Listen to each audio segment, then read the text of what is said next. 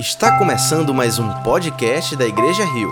Esperamos que você seja profundamente abençoado com a mensagem de hoje. Vamos orar mais uma vez? Por favor, feche os olhos, encurva a cabeça. Vamos ter mais um tempo de oração. Senhor, obrigado. Obrigado porque tu és fiel. Obrigado porque o Senhor não muda, porque em ti não há sombra de variação. Obrigado, pois tu és o mesmo ontem, hoje e serás eternamente. Obrigado porque o Senhor age em nós, apesar de nós. Obrigado por essa noite, pela rica oportunidade que o Senhor nos dá de, de maneira livre, engrandecemos o teu nome, cantarmos louvores a ti, declararmos a tua santidade. Obrigado, Senhor.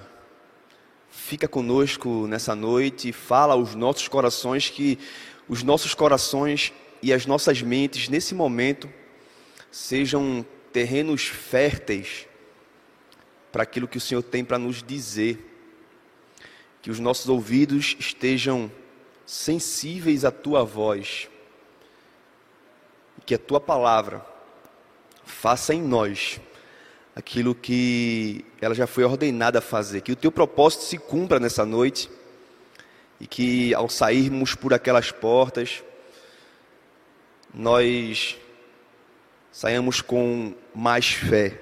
É isso que eu te peço nessa noite. Em no santo nome de Jesus.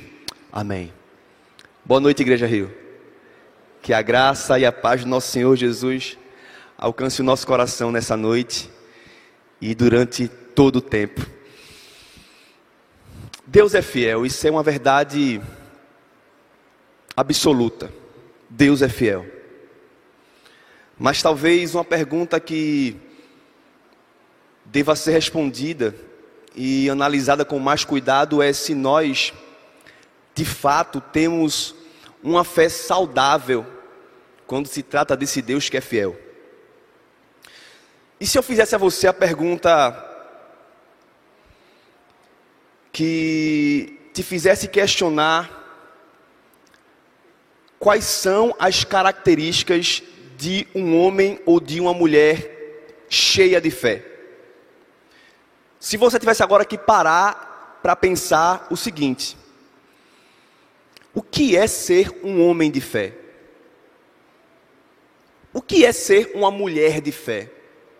Quais são as práticas de vida que apontam para uma pessoa que tem grande fé?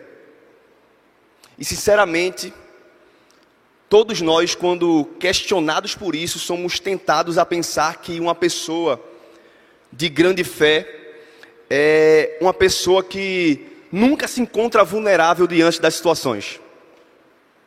Talvez quando a gente seja tentado a pensar em um homem de fé ou em uma mulher de fé, a gente automaticamente seja levado a pensar em alguém que não se encontra em fraqueza alguém que não passa por, por problemas, afinal é uma pessoa que decreta que a bênção vai estar sempre por perto.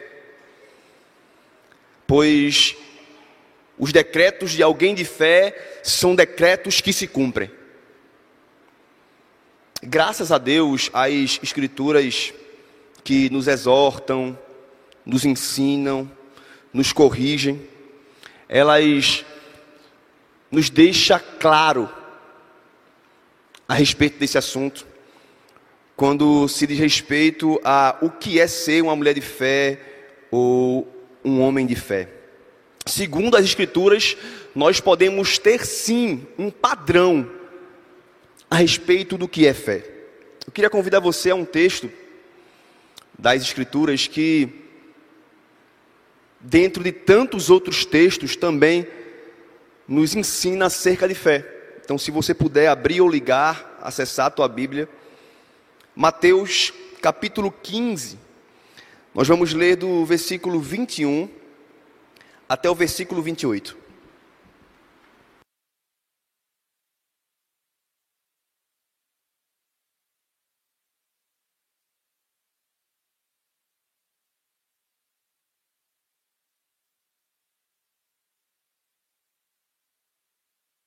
E eu convido você a permanecer com a Bíblia aberta ou ligada durante a leitura do texto. Mateus 15, a partir do versículo 21 diz: Saindo daquele lugar, Jesus retirou-se para a região de Tiro e de Sidom. Versículo 22 diz: Uma mulher cananeia, natural dali, veio a ele, veio a Jesus, gritando: Senhor, filho de Davi, tem misericórdia de mim. A minha filha está endemoniada e está sofrendo muito. Em outras traduções, o texto diz: A minha filha está terrivelmente endemoniada. Versículo 23 diz: Mas Jesus não lhe respondeu palavra alguma. Então os seus discípulos se aproximaram dele e pediram: Manda-a embora, pois vem gritando atrás de nós. Ele respondeu: Eu fui enviado apenas às ovelhas perdidas de Israel. A mulher veio, adorou de joelhos e disse: Senhor, ajuda-me. Ele respondeu: Não é certo tirar o pão dos filhos e lançá-lo aos cachorrinhos. Disse ela: Sim, Senhor, mas até os cachorrinhos comem das migalhas que caem da mesa dos seus donos. Versículo 28 diz: Jesus respondeu: Mulher, grande é a sua fé, seja conforme você deseja. E naquele mesmo instante, a sua filha foi curada. Palavra de Deus. É lindo como esse texto termina. Esse texto termina com o próprio Jesus olhando para aquela mulher e dizendo: Mulher, grande é a tua fé. Mas se você lê alguns versículos anteriores, antes desse dessa passagem começar, essa passagem que nós lemos, você vai ver que estava acontecendo outra conversa. Dessa vez não era de Jesus com uma mulher pagã, uma mulher cananeia, uma mulher que nem judia era. A conversa anterior a essa passagem era de Jesus com os fariseus. E perceba, os fariseus eram considerados os homens de fé daquela época. Essa conversa que a gente leu aqui agora termina com Jesus olhando para aquela mulher e fazendo a seguinte afirmação: essa mulher é uma mulher de grande fé. Só que a afirmação de Jesus para os homens de fé daquela época foi bem diferente. No mesmo capítulo, no comecinho, você vai ver que os fariseus chegam até Jesus e dizem: Como é que você permite que os seus discípulos comam de mão suja. Afinal, a tradução dizia que as pessoas tinham que se purificar para comer. E Jesus, ao responder aqueles homens, de forma totalmente diferente dessa mulher que nem judia era, diz: hipócritas. Olha o que Jesus diz para o suposto homem de fé: hipócritas no versículo 7 e no versículo 8 ele diz: Vocês me honram com os lábios, mas o coração de vocês está longe de mim. No versículo 9 ele diz para os fariseus, para os homens de fé: Em vão vocês me adoram, seus ensinamentos não passam de regras ensinadas por homens. E depois desse texto, depois de chamar os seus discípulos para perto e ensinar o que ele estava querendo dizer com aquilo, ele sai daquele local, chega a Tiro e Sidom, e aí acontece o que a gente leu agora há pouco.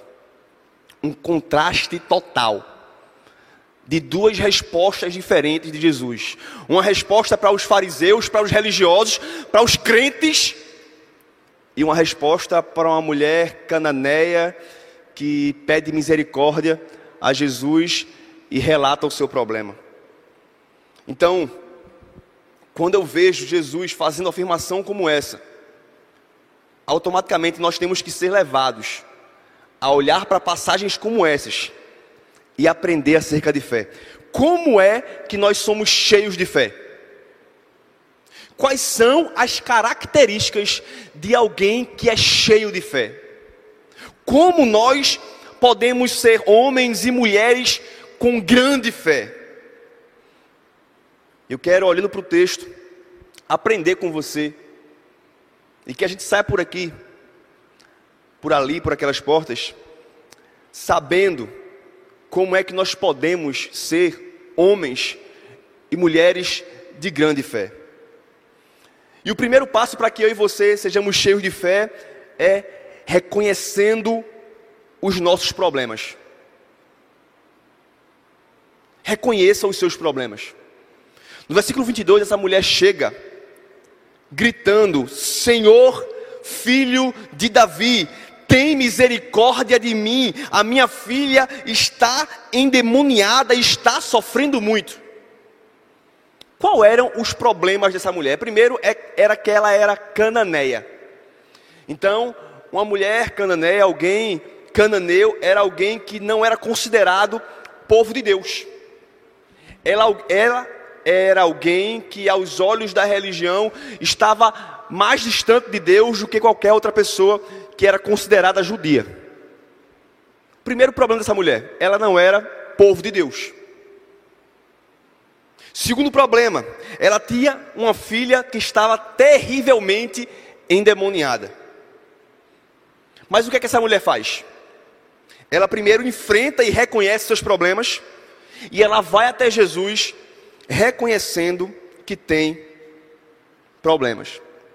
E eu acredito, meu irmão e minha irmã, que nós somos doutrinados pelo nosso orgulho acreditar que nós não podemos demonstrar fraqueza. Parece que nós somos doutrinados desde pequeno a engolir o choro, a não mostrar para ninguém que nós temos problemas, afinal as pessoas podem se aproveitar dos nossos problemas para tirar proveito. Parece que nós somos doutrinados a querer transparecer fortalezas quando estamos cheios de problemas para resolver. E talvez isso seja um mecanismo de defesa por muitos de nós já termos sofrido por causa disso. Talvez em algum momento da sua vida você expôs um problema para alguém e aquela pessoa se aproveitou do seu problema para tirar proveito ou então para menosprezar você, apontando para você como alguém que estava passando por um problema que não poderia estar passando.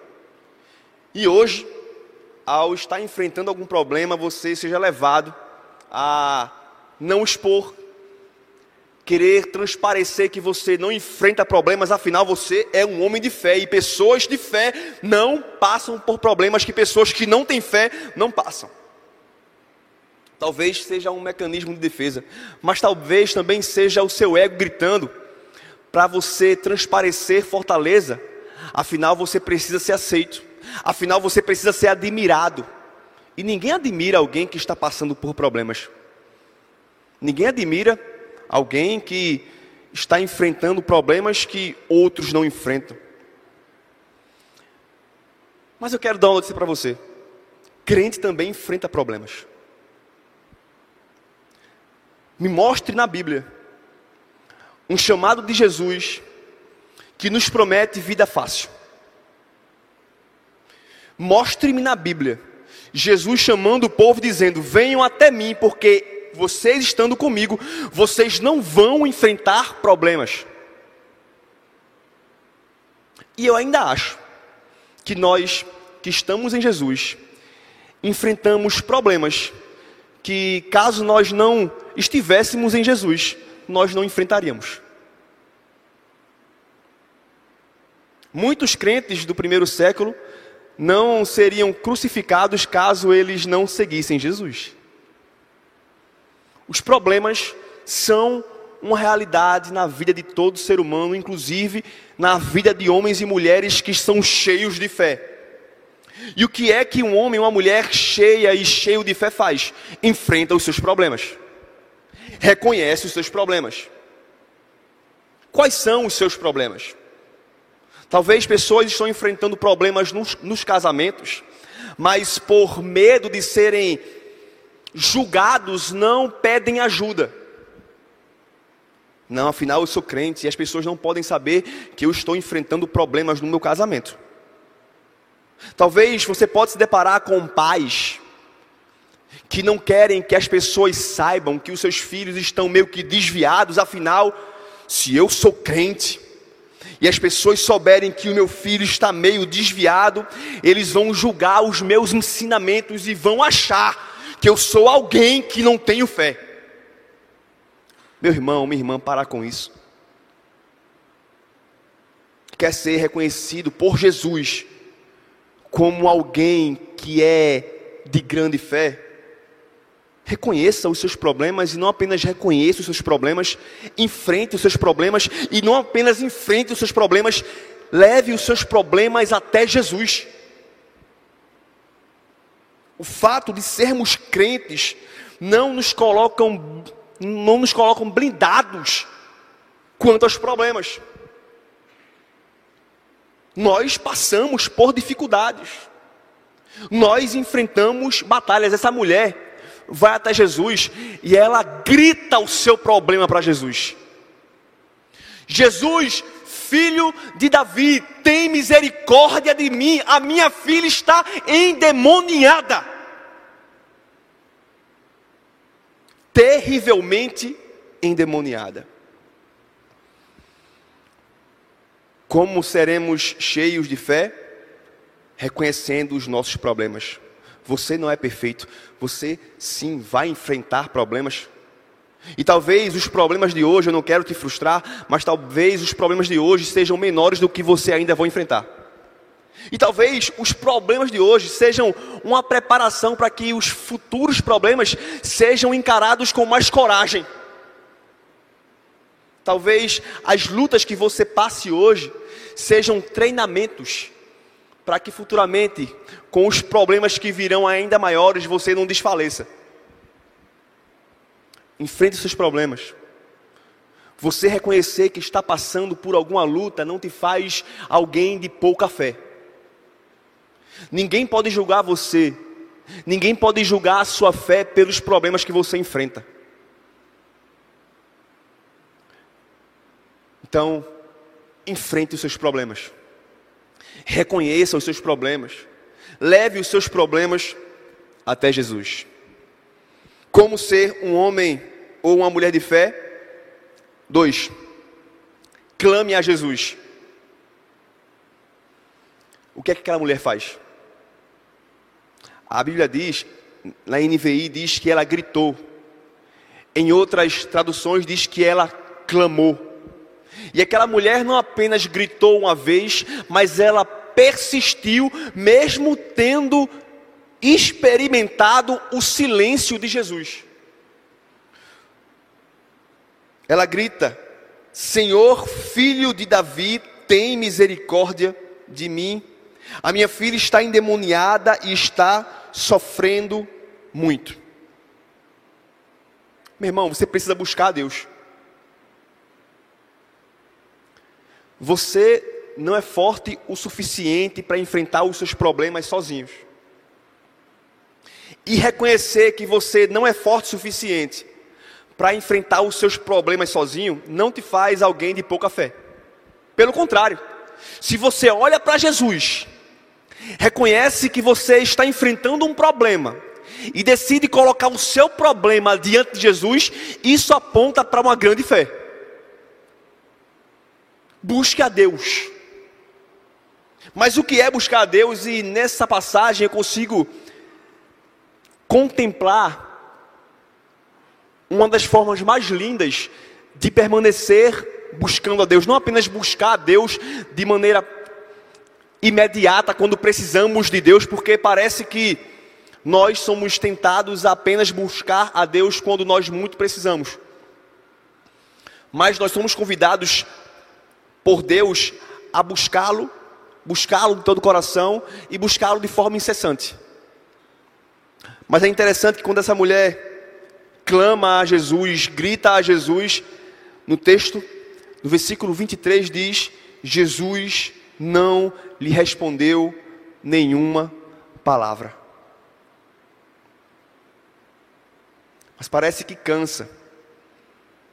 Clamar, clamar e não escutar uma palavra de Deus. Quantos aqui já não experimentaram o silêncio de Deus? Buscaram a Deus por algo que tanto precisavam e experimentaram um silêncio ensurdecedor. Talvez alguns até hoje experimentam o silêncio de Deus. Mas buscar a Deus também significa continuar buscando a Deus, mesmo quando o seu silêncio é uma realidade. Mas deixa eu te dizer uma coisa: o silêncio de Deus não significa a ausência de Deus. O silêncio de Deus não significa a ausência de Deus. Às vezes ele está aí, ou melhor, ele está sempre aí. Afinal, é uma promessa do próprio Deus na pessoa de Jesus quando disse: Eis que eu estarei convosco todos os dias até a consumação dos séculos. Não há um momento sequer que Deus abandone os seus. Ele pode até ficar em silêncio, mas a Bíblia diz que não existe outro Deus senão o Senhor que trabalha para os que nele esperam. O fato de Deus também estar em silêncio não significa que ele parou de trabalhar em seu favor. O fato de Jesus estar calado não significa que ele não está te escutando. Talvez ele esteja apenas esperando o momento certo para fazer aquilo que ele já vai fazer, mas no momento certo, porque no momento certo você vai aprender o que não aprenderia se ele fizesse no momento que você queria. Você consegue entender? Talvez você já tenha uma promessa. Talvez Deus já disse que Ele vai fazer. E você está aperreado ou aperreada que Ele faça no seu momento. Mas talvez se Ele fizer agora, você não vai aprender o que você vai aprender quando Ele fizer no tempo dele. Por que Jesus calou? Jesus queria ensinar alguma coisa. E não apenas para aquela mulher que estava clamando, mas ele queria ensinar alguma coisa também para os seus discípulos. E não apenas para os seus discípulos, ele queria ensinar alguma coisa para a gente. Porque nós hoje estamos tirando lição de uma passagem que aconteceu há mais de dois mil anos atrás. Onde uma mulher grita pedindo socorro e Jesus se cala.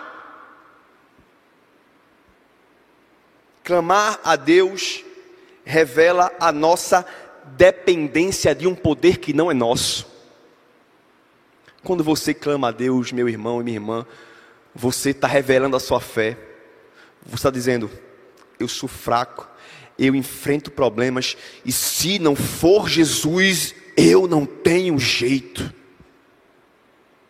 Eu sou fraco, eu enfrento problemas, e eu sei que se eu tentar resolver com a força do meu braço, não vai ser do jeito que deve ser. Quanto mais clamor, mesmo em meio ao silêncio de Deus, se revela mais dependência. Pouco clamor, muita prepotência. Gente que ora pouco é gente que confia muito em si. Você pode até achar que não é isso. Gente que ora pouco é gente que acha que resolve as coisas sozinho. Gente que busca pouco a Deus é gente que acha que está tudo sob controle. Gente que se encontra em meio a problemas, mas não busca o Senhor, não é gente de muita fé. Ele não busca a Deus porque ele tem muita fé.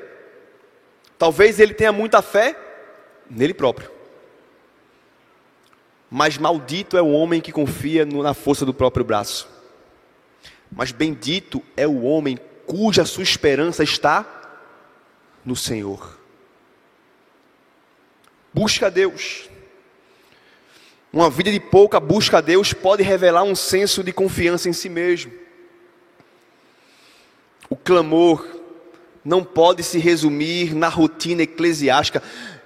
Por incrível que pareça, tem gente que só ora nos cultos de oração. Ah, eu vou para o culto de oração porque eu quero orar. E parece que, de alguma forma, a sua mente acha que a sua oração dentro de casa não surte tanto efeito. Afinal, há poder nas quatro paredes da Igreja Rio. Ou há poder apenas no culto de oração. Deus só me escuta quando eu estou no culto de oração, porque afinal o nome diz culto de oração. O clamor não pode se resumir à sua rotina eclesiástica. O clamor deve abraçar o nosso cotidiano e o nosso ordinário. Meu irmão, a oração precisa ser uma atmosfera na sua vida. Jesus nos ensina isso. Jesus é o cara mais ocupado que eu sei que houve na face da terra. Até quando ele pensava em descansar, ele era aperreado por multidões. Mas Jesus sempre nos ensina que sempre há tempo para orar. O cara mais ocupado que existiu na face da terra, morto para ressuscitar, aleijado para fazer andar, cego para fazer ver, fariseu para botar para fora. E ainda assim, ele sempre estava pronto para de joelhos orar ao Pai. Inúmeras vezes você vai ver na Bíblia que Jesus se afastava para orar. Não apenas nos momentos que ele precisava, mas como de costume. E inclusive, esse termo, como de costume, é usado em algumas vezes que Jesus se afastou para orar. Como de costume, Jesus se afastou para orar que a oração, que a busca a Deus seja uma atmosfera na nossa vida, porque quando nós buscamos a Deus, nós revelamos o quão grande é a nossa fé. Nós não temos que orar. Se você acha que você tem que orar, se você acha que você tem que ter uma vida piedosa, você nunca vai conseguir viver uma vida de oração, porque você, você vai ser movido pelo legalismo. Por que, é que você ora, meu irmão? Ah, porque a Bíblia diz que eu tenho que orar. Por que, é que você jejua, meu irmão? Ah, porque a Bíblia diz que eu tenho que jejuar. Corriqueiramente chegam adolescentes para mim e falam: Pastor, eu não estou conseguindo manter a constância nos devocionais.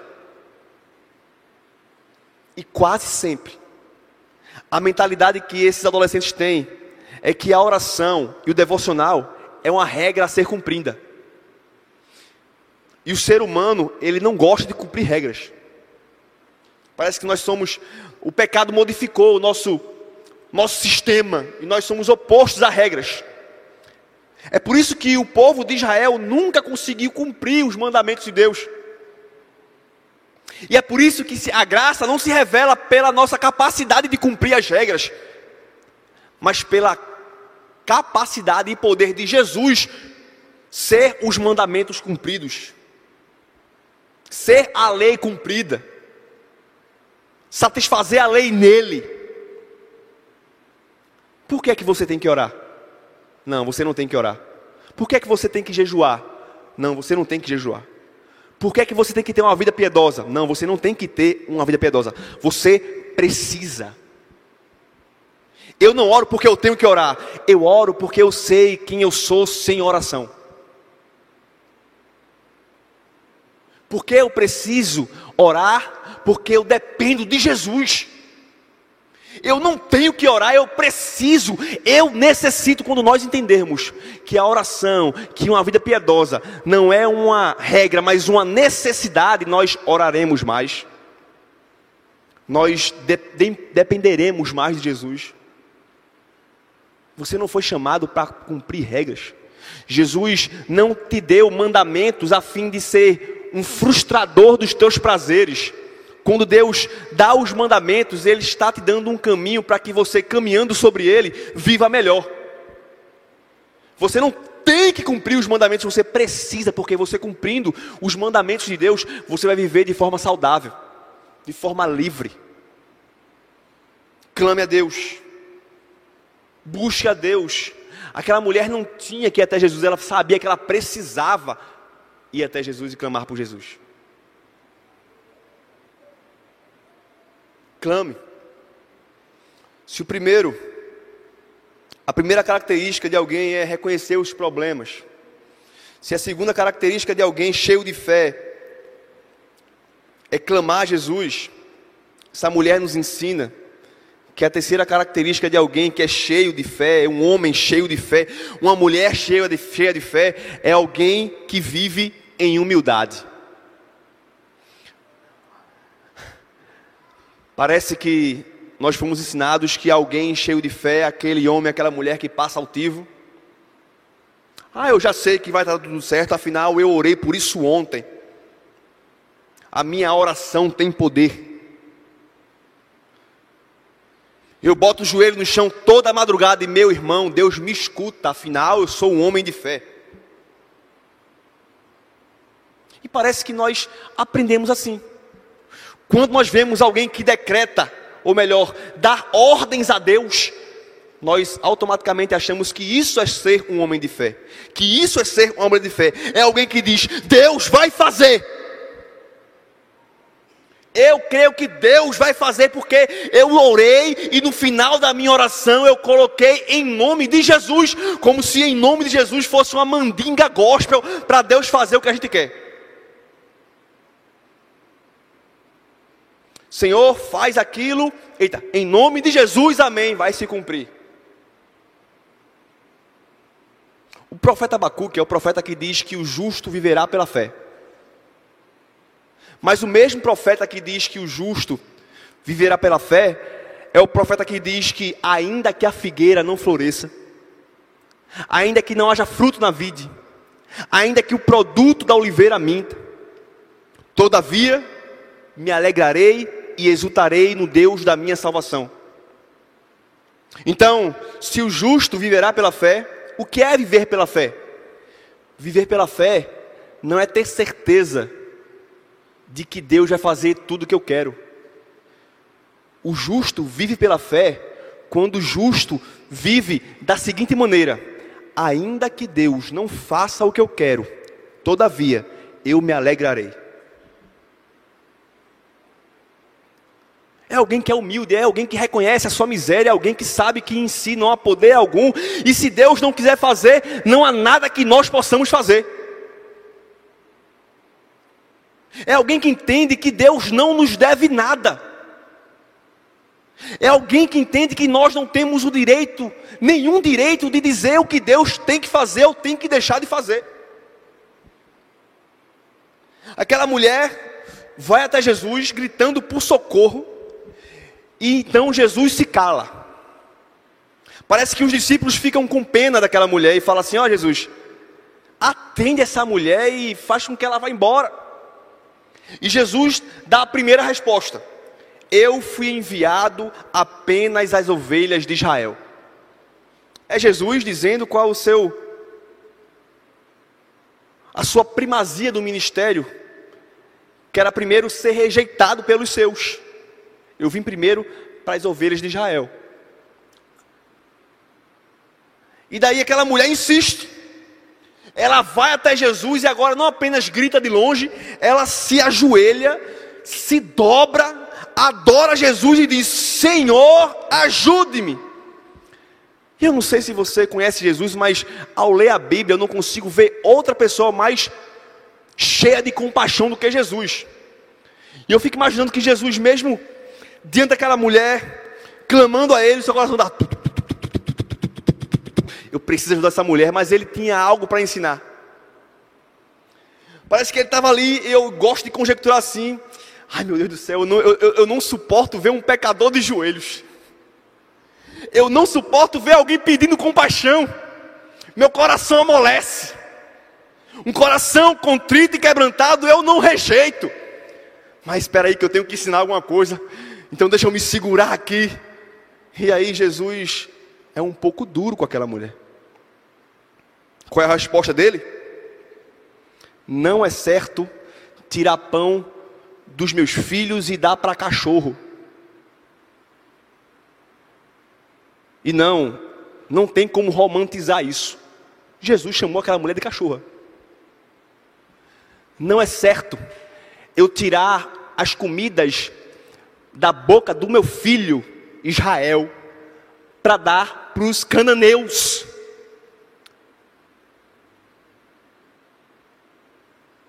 Às vezes Deus nos dá uns nãos.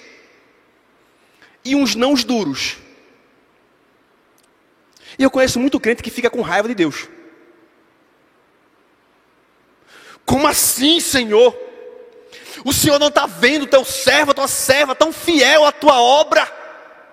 E ainda assim tu não fazes o que eu quero. Tem gente que não quer vir marchar a igreja. Tem gente que, que se rebela. Porque Deus não fez como Ele queria que fizesse. E talvez muitos de nós, ao ser chamados de cachorro por Deus, viraríamos as costas e diríamos: Quem é tu para me chamar assim? Fica com teu povo, com os teus filhos aí, dá comida a quem tu quiser. Talvez fosse o nordestino, puxaria a fecheira. Ah, acaba da peste. Mas o que é que aquela mulher faz? Sim, Senhor. Mas até os cachorrinhos comem das migalhas que caem da mesa dos seus donos. Me chama de vira-lata. Eu sei quem eu sou. E eu sei que eu preciso, nem que seja das migalhas que tu tens para me dar. Porque eu sei que se vier de ti, ainda que sejam migalhas, é o suficiente para satisfazer as minhas necessidades. Porque eu sei que se vier do Senhor, ainda que seja pouco, é suficiente para me inundar da tua graça. Eu sei quem eu sou, desprezível. Não é mentira tua. O Senhor tem todo o direito de me chamar como o Senhor bem quiser mas eu preciso do Senhor. Tem misericórdia de mim. Parece que Jesus dá um adidurão para ensinar acerca de fé. Aquela mulher recebe esse não de Jesus e ainda assim continua aos seus pés se humilhando.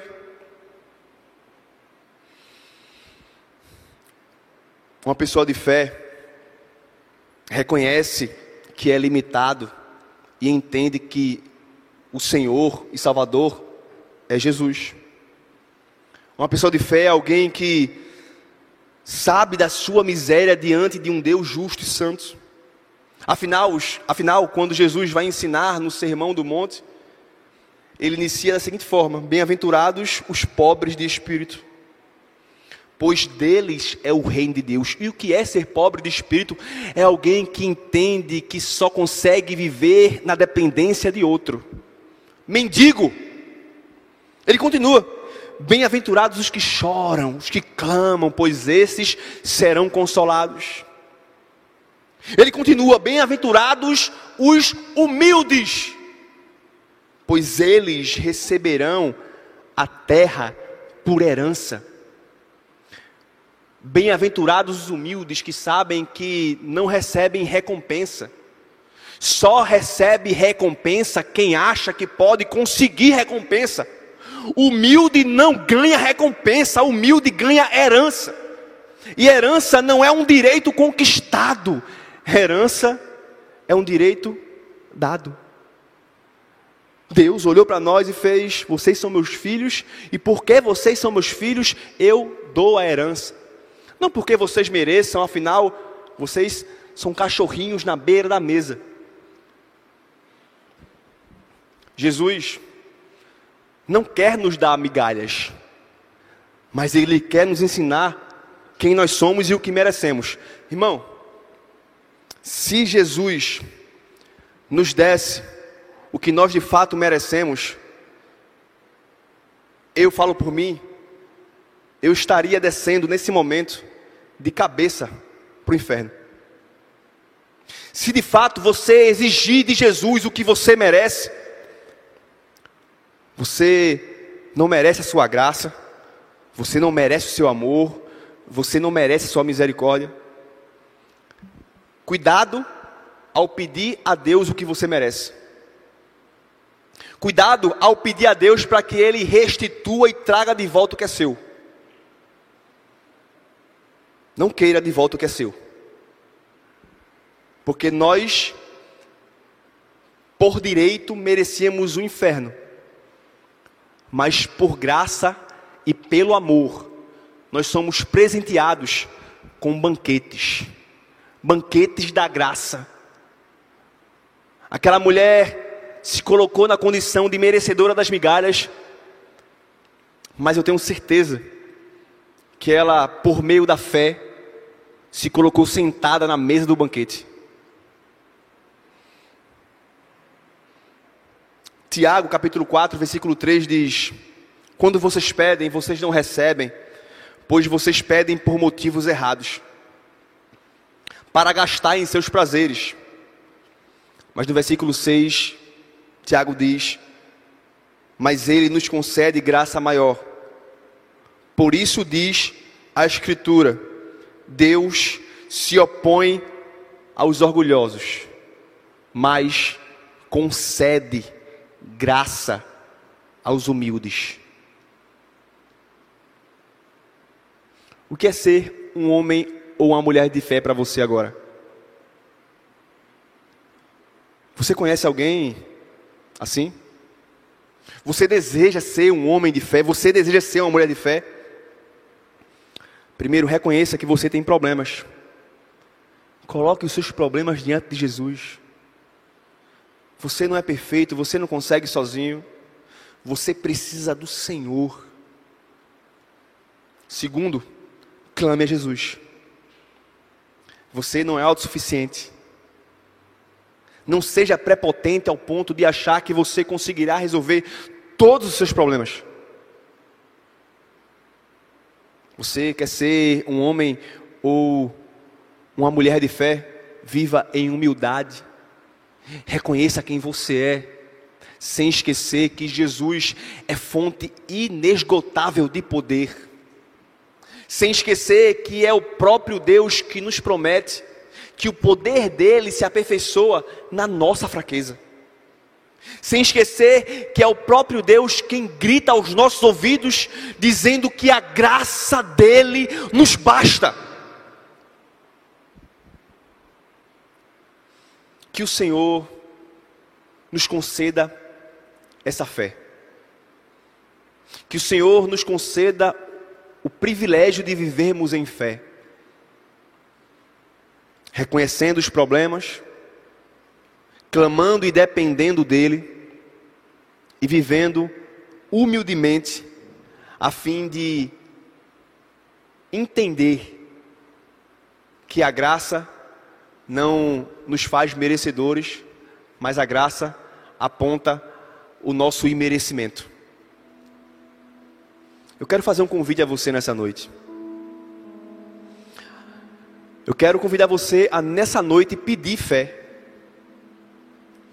E eu acho que se há algo que alegra o coração de Deus, é quando nós, podendo pedir qualquer outra coisa, porque Ele nos permite, Ele nos diz: peço, peço. Eu não prometo que vou dar tudo que vocês pedem, e graças a Deus por isso, porque graças a Deus pelos nãos de Deus. Se Deus nos desse tudo que nós pedimos, nós estaríamos ferrados. Mas eu fico imaginando Deus ouvindo as nossas orações e de repente alguma oração chama a atenção dele, dizendo: Senhor, eu sou um homem, eu sou uma mulher de pequena fé. Concede-me a fé que me faz entender que eu não sou isento de problemas. Concede-me a fé que me faz entender a dependência que eu tenho de Ti. Concede-me a fé que me faz entender o quão pobre miserável, cego, sujo e nu eu sou, e consequentemente dependo do Senhor para sobreviver. Fico imaginando que Deus se alegra nessa hora. Ele fala que nós não recebemos porque não sabemos pedir. Mas eu acredito que quando nós pedimos fé, nós pedimos a coisa certa. Feche os teus olhos. Encurva a tua cabeça. E eu acho que essa hora não é hora de você pedir algo que não seja fé a Deus.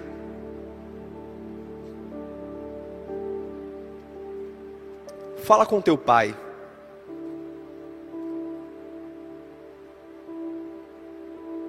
Pede fé a Ele.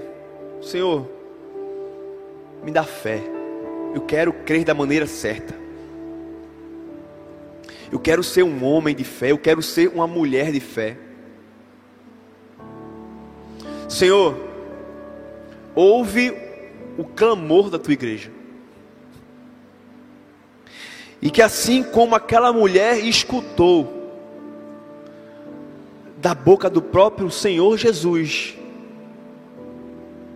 mulher, grande é a tua fé.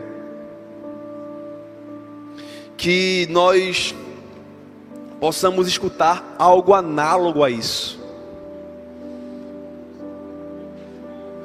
Obrigado, Senhor, porque a Escritura nos mostra e nos ensina o que é ter fé.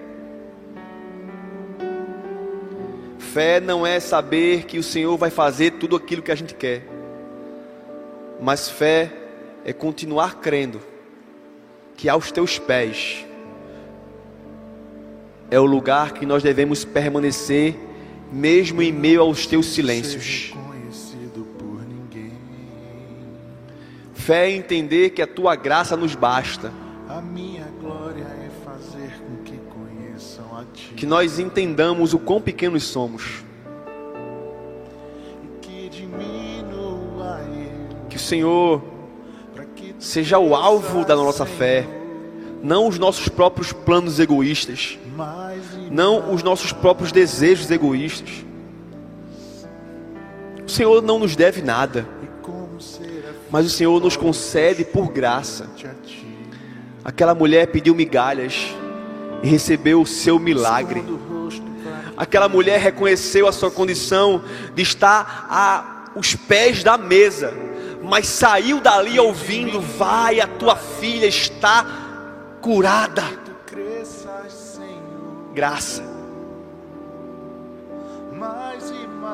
Nos ajuda, Senhor, na nossa pequena fé. Nos ajuda na nossa pouca fé.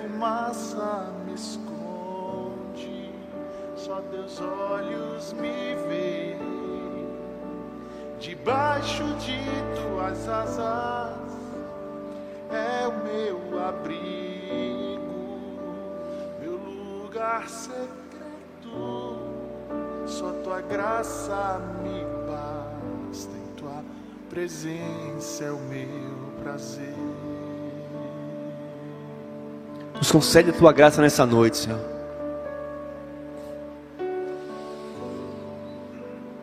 Que através da tua doce palavra, palavra que não volta para ti antes de cumprir o que foi ordenada a fazer por ti. Porque se as palavras que saíram da minha boca hoje saíram da tua boca, ela está cumprindo nesse momento nos corações e nas mentes aquilo que é da tua vontade. Que nós saiamos por essas portas mais fervorosos, mais cheios de fé, mais humildes, mais cheios de clamor, mais dependentes de Ti.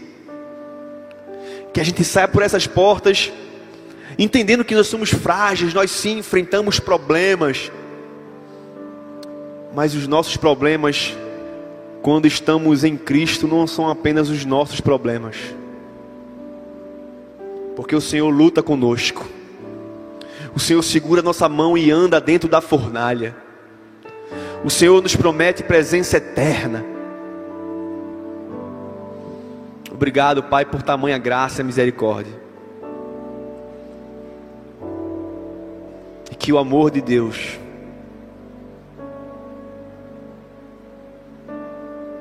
que a graça do nosso Senhor Jesus